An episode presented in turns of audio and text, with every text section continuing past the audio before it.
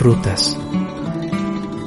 El podcast de Jaime Gómez Castañeda.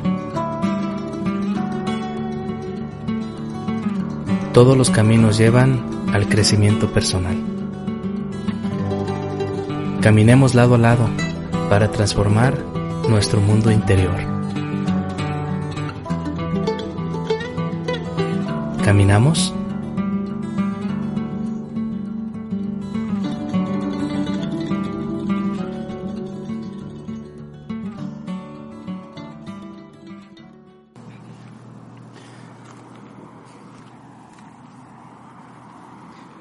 ¿Cómo les va mis amigos y amigas de rutas? Gracias una vez más por acompañarme en esta ruta que le he denominado Somos arquitectos de nuestras experiencias. Una frase no acuñada por mí, una frase descubierta por mí, bueno, y por muchas personas, ¿verdad? En el libro La vida secreta del cerebro de la neurocientífica Lisa Feldman Barrett, quien postula la nueva teoría de las emociones, cómo el cerebro construye las emociones. Todavía poco conocida por, los diferentes eh, sectores de la sociedad, el sector salud, el sector educativo o el contexto educativo y que posteriormente en los siguientes años estará en todos estos ámbitos, ya que es una nueva teoría que aparece en el 2018-2019 que nos dice cómo el cerebro crea emociones está muy interesante. Desde hace ya dos, tres años he venido citando a esta neurocientífica en algunos de mis ensayos, de mis libros, y es parte de la divulgación que se le tiene que hacer a este tipo de teorías innovadoras, contrastantes, em, y que merece el mundo cuestionarlas, debatirlas, reconocerlas. Bueno amigos y amigas, nuevamente gracias por estar en esta ruta conmigo. Voy a platicarles de manera muy breve de este concepto, el cerebro crea las emociones o somos somos arquitectos de nuestra experiencia. Con un ejemplo muy sencillo. Como se habrá dado cuenta el mundo, o si no, bueno, pues en este episodio se dará cuenta. El 19 de septiembre de 2022, pues experimentamos un sismo aquí en el estado de Jalisco, bueno, en algunos estados, pero se sintió bastante fuertecito en Jalisco, en Colima.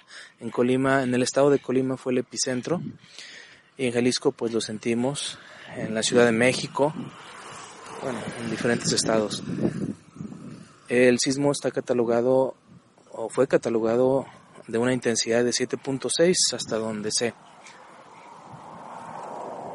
Bueno amigos y amigas, a mí ese sismo me tomó por sorpresa estando en una reunión de maestros, maestras en mi lugar de trabajo, en la Escuela Preparatoria Regional de Outland estábamos en el edificio F, el que está identificado como el, bueno, se le conoce comúnmente como el edificio de cristal porque hay muchos cristales a los lados, en vez de paredes hay cristales y es de dos plantas. Nosotros estábamos en la planta de arriba, puede decirse la primera planta, ¿verdad?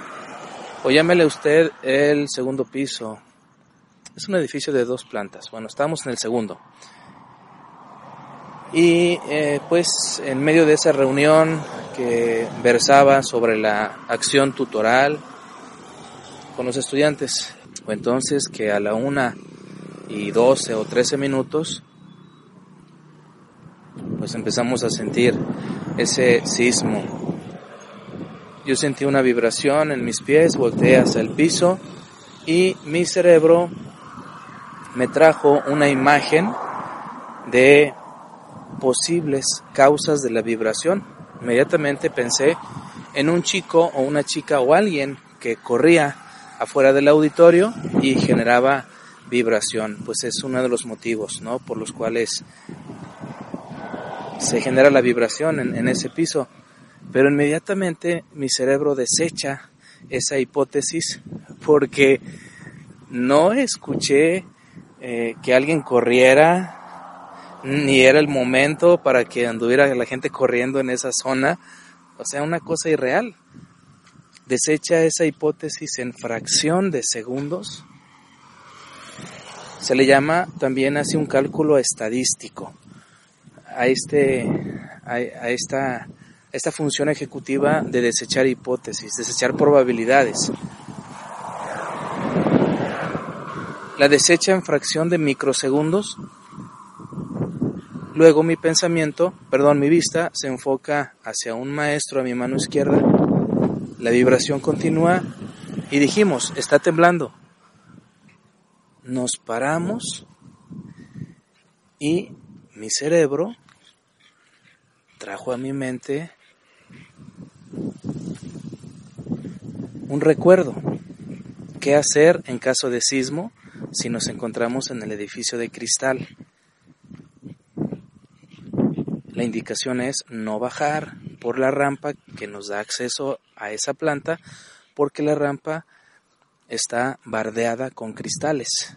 Hay puro cristal y, arriba del techo hay plafones. Entonces yo dije, vámonos a la terraza, lo más adecuado. Todos nos dirigimos a la terraza y no solamente porque yo lo dije, sino que fue una es una indicación que todo el mundo ya sabía. Si eh, nos íbamos por la rampa y descendíamos, pues es una trampa. Los cristales se rompen y pues la magnitud de los cristales son grandísimos, entonces ahí quedamos muertos o muertas. Bueno, pues inmediatamente mi cerebro ordena, ve a la terraza, a la terraza. Tomé mis cosas, me fui para allá. Mi cerebro se quedó con esa hipótesis. Acá en la terraza es un lugar más, es el lugar adecuado para resistir el temblor. Pasó otra hipótesis por mi mente arriesgate a bajar por la terraza, pero esa hipótesis fue desechada rápidamente por otro pensamiento que me dijo, es lo más riesgoso y además el sismo se está sintiendo más. Entonces ahí empezó otra etapa de mi experiencia. Ya estando en la terraza nos empezamos a ver los maestros y las maestras que estábamos ahí. Bueno, prácticamente éramos maestros, yo nomás me fijé en el género masculino no había ninguna maestra. Después me enteré que algunas maestras salieron muy rápido y sí se atrevieron a bajar esa rampa. Cuando el sismo comenzó a intensificarse, bueno, pues mi cerebro, bueno, desde un principio, desde que empezó el temblor, mi cerebro empieza a consultar el, el montón de experiencias pasadas eh, con las que pues, con las que cuenta ante un evento sísmico. Por eso me trajo a la conciencia la imagen de alguien está corriendo, es una vibración natural, o la otra, desechando esa hipótesis, no, está temblando realmente, vete a la, a la terraza. Mi cerebro empieza a probar diferentes hipótesis bajo un cálculo estadístico increíble, misterioso recurriendo a esa gama de experiencias con las que eh, cuento y llevando la conciencia eh, casos ganadores. Casos ganadores significa esto está pasando. El, primer caso ganador fue es un sismo real. Es un caso ganador. O póngale usted un pensamiento ganador que eh, es congruente con lo que está ocurriendo en el exterior. Entonces el cerebro calibra todo lo que le arrojan sus sentidos, los cinco sentidos, recurre a un pensamiento grabado o imágenes almacenadas del pasado y da un caso ganador. Este es un sismo real. Entonces, después del pensamiento, pues también aparecen emociones y sensaciones corporales. El cerebro elige el caso ganador y pone al cuerpo en el estado de ese caso ganador. Es decir, supongamos, dice el cerebro, te vas a sentir de acuerdo a una situación parecida que ya viviste. ¿Qué ha pasado con tu cuerpo cuando experimentas un sismo?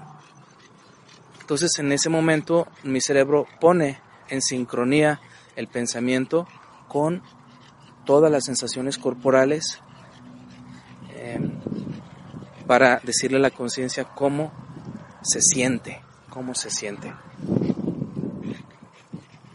Bien, pues ya estando en la terraza, empezaron a suceder cosas extrañas. El, sismo no paraba, no paraba y, y,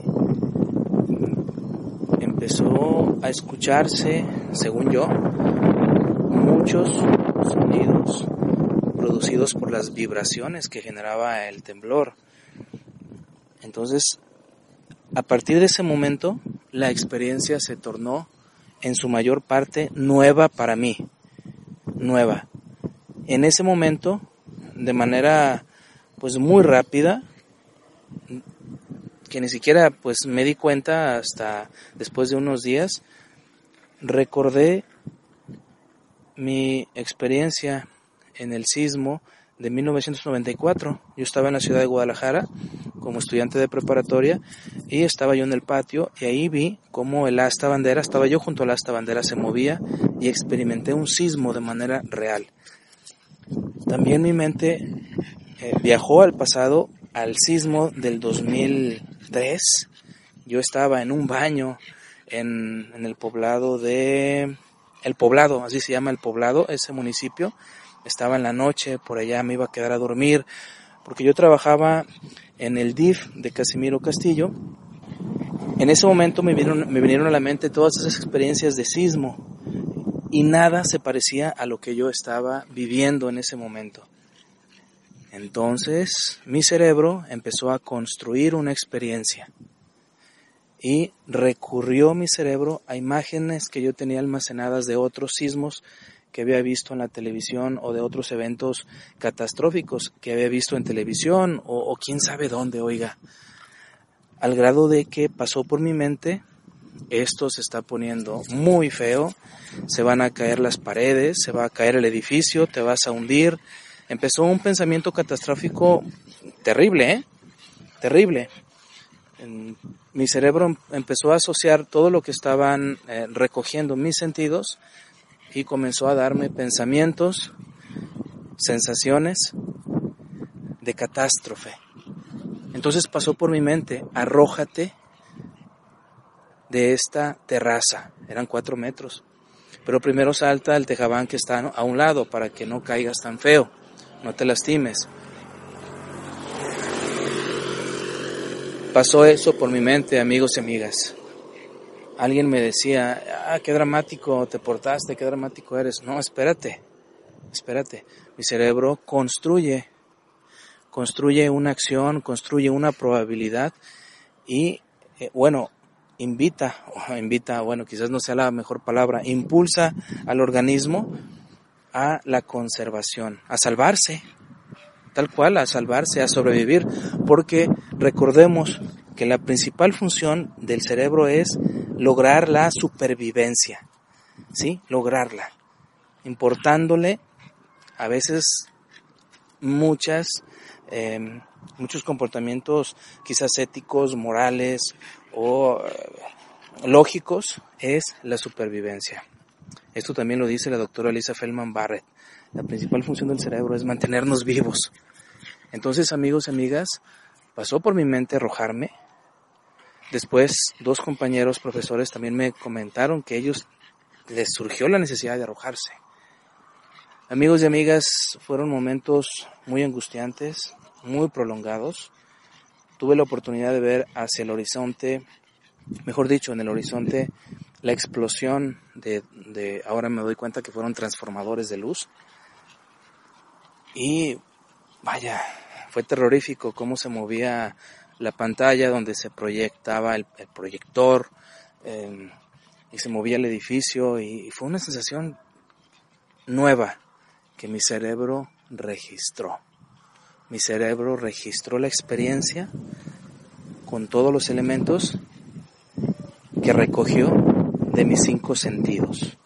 Mi corazón estaba acelerado, eh, mi vista estaba enfocada a salvarme, pensé en mi familia, pensé en mis hijos, que los había dejado en la biblioteca del mismo edificio, y, dije que eh, quise escapar, quise correr, quería brincar para decir cómo están ellos, para rescatarlos, para salvarlos. Y mi cerebro crea una experiencia diferente. Crea una experiencia. De ahí la palabra de que somos arquitectos de nuestra experiencia. Me enfrenté a algo nuevo, pero mi cerebro reacciona con experiencias pasadas con sensaciones similares a las que estaba viviendo. Bueno, pues, ¿qué ocurrió ahí? Pues me contuve, me contuve, volteé a ver a mis compañeros, me sentí también apoyado, me sentí este, fusionado con ese grupo de compañeros que estuvimos resistiendo el sismo. Y pasó, pasó el sismo, dijimos, ya se terminó, ¿verdad? Y ahí vámonos para abajo. Y bueno, pues nos fuimos hacia abajo, y bueno, pues bajamos del edificio con las piernas temblorosas de mi parte y me di cuenta que la, la, población estudiantil que todavía estaba en la escuela estaba reunida en los puntos de reunión en caso de sismo. Una cosa increíble, ¿no? El, el orden de las personas, lo educado de las personas en eventos similares. Ya estando abajo, pues nos volteábamos a ver con angustia, con miedo, todos y todas. No, no vi ningún rostro relajado abajo de mis pares, de mis amigos, de mis amigas maestras. Este, eh, pensamos en nuestras familias, todo el mundo empezamos a tomar el celular. Yo empecé a buscar a, mi hijo Diego, a mi hija Regina, encontré rápido a mi hijo. Y él, desde una distancia, no sé, de 70 metros, me volteó a ver, estaba en un punto de reunión él, y sonriendo, estaba sonriendo y vino hacia mí sonriendo. Yo angustiado y no tenía ganas de sonreír, ¿sí? Era una, una situación que mi cerebro estaba, estaba dándole forma, estaba construyendo, estaba encontrando sentido, repito, a partir de, de toda la información que estaba recabando de mis cinco sentidos, estaba dándole sentido a lo que había ocurrido, a lo que estaba ocurriendo. Le pregunté por su hermana y ahí vamos a buscar a, a mi hija Regina. Afortunadamente también la encontré en un punto de reunión muy alejado de los edificios, lo cual pues me dio calma.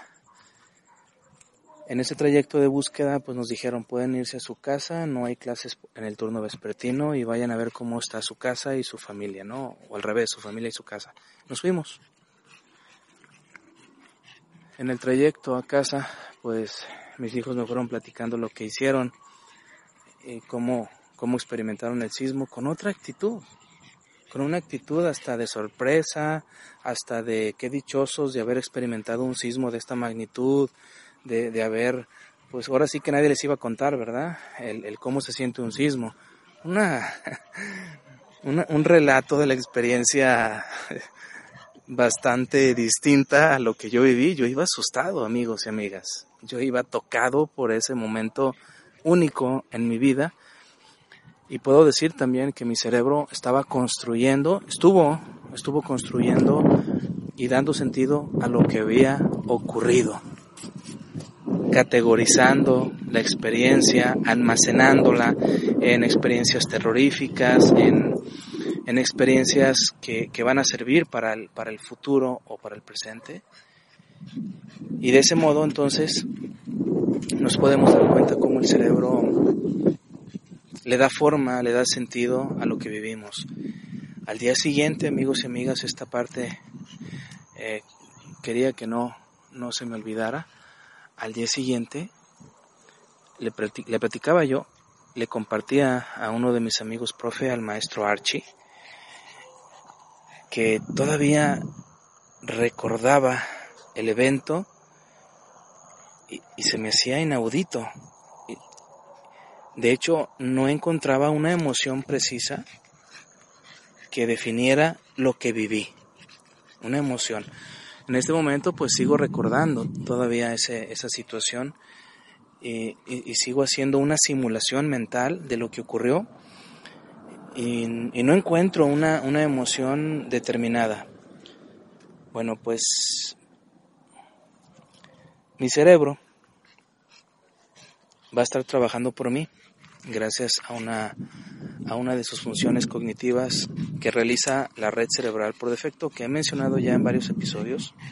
Va a estar trabajando para darle sentido y categorizar de la mejor manera, es lo mismo, darle sentido o categorizar de la mejor manera la experiencia. Al fin de cuentas, amigos y amigas, esa experiencia que viví y que vivimos muchas personas va a estar categorizada, va a estar significada, va a tener un significado, la cual nos va a servir, o digo en primera persona, la cual me va a servir en el futuro para reaccionar mejor, para alarmarme o eh, para predecir qué, qué va a ocurrir, qué me va a ocurrir. Bueno, esta es una manera en la que el cerebro construye la realidad. Somos arquitectos de nuestra experiencia. ¿En qué se basa el cerebro para diseñar nuestra experiencia, para darle sentido? Bueno, pues en las, en las experiencias pasadas. Amigos y amigas, no hay emociones universales. Nuestro cerebro crea la realidad, recrea la realidad, diseña la realidad, rediseña la realidad, crea emociones, rediseña emociones y es por eso que cada persona actúa de manera diferente. De ahí el comentario que me hacía una persona, ah, qué dramático, ¿cómo que te ibas a aventar? hubieras estado tú en ese momento, no sé qué hubiera pasado contigo, no sé cómo hubiera reaccionado tu cerebro. Definitivamente hubiera reaccionado de manera distinta. Todos reaccionamos de manera distinta. Conforme he ido pues escuchando los testimonios de mis amigos maestros, maestras, me he dado cuenta que cada quien le dio un significado a la experiencia pues, de manera diferente. Cada cerebro le da, le da forma a sus experiencias. Somos arquitectos de nuestra experiencia. Amigos y amigas, expongámonos a vivir experiencias distintas que retroalimenten nuestro sistema conceptual, nuestros pensamientos antiguos, que los actualicen, que los modifiquen. Esto se hace en la psicoterapia. Nutrir nuestro pensamiento con experiencias distintas para que nuestro cerebro tenga novedades, tenga emociones distintas, tenga pensamientos distintos y así pueda darle un sentido más saludable a la realidad, a lo que vivimos.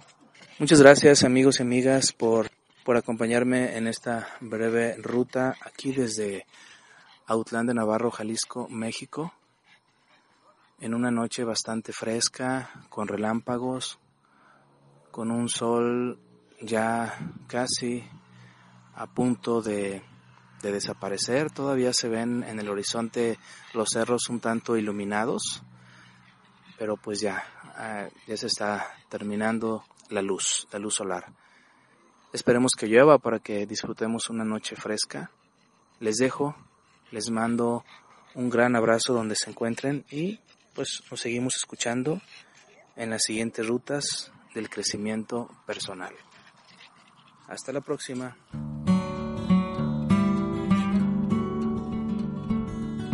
Amigas y amigos, sigamos las rutas del crecimiento personal. Caminamos en la siguiente ruta.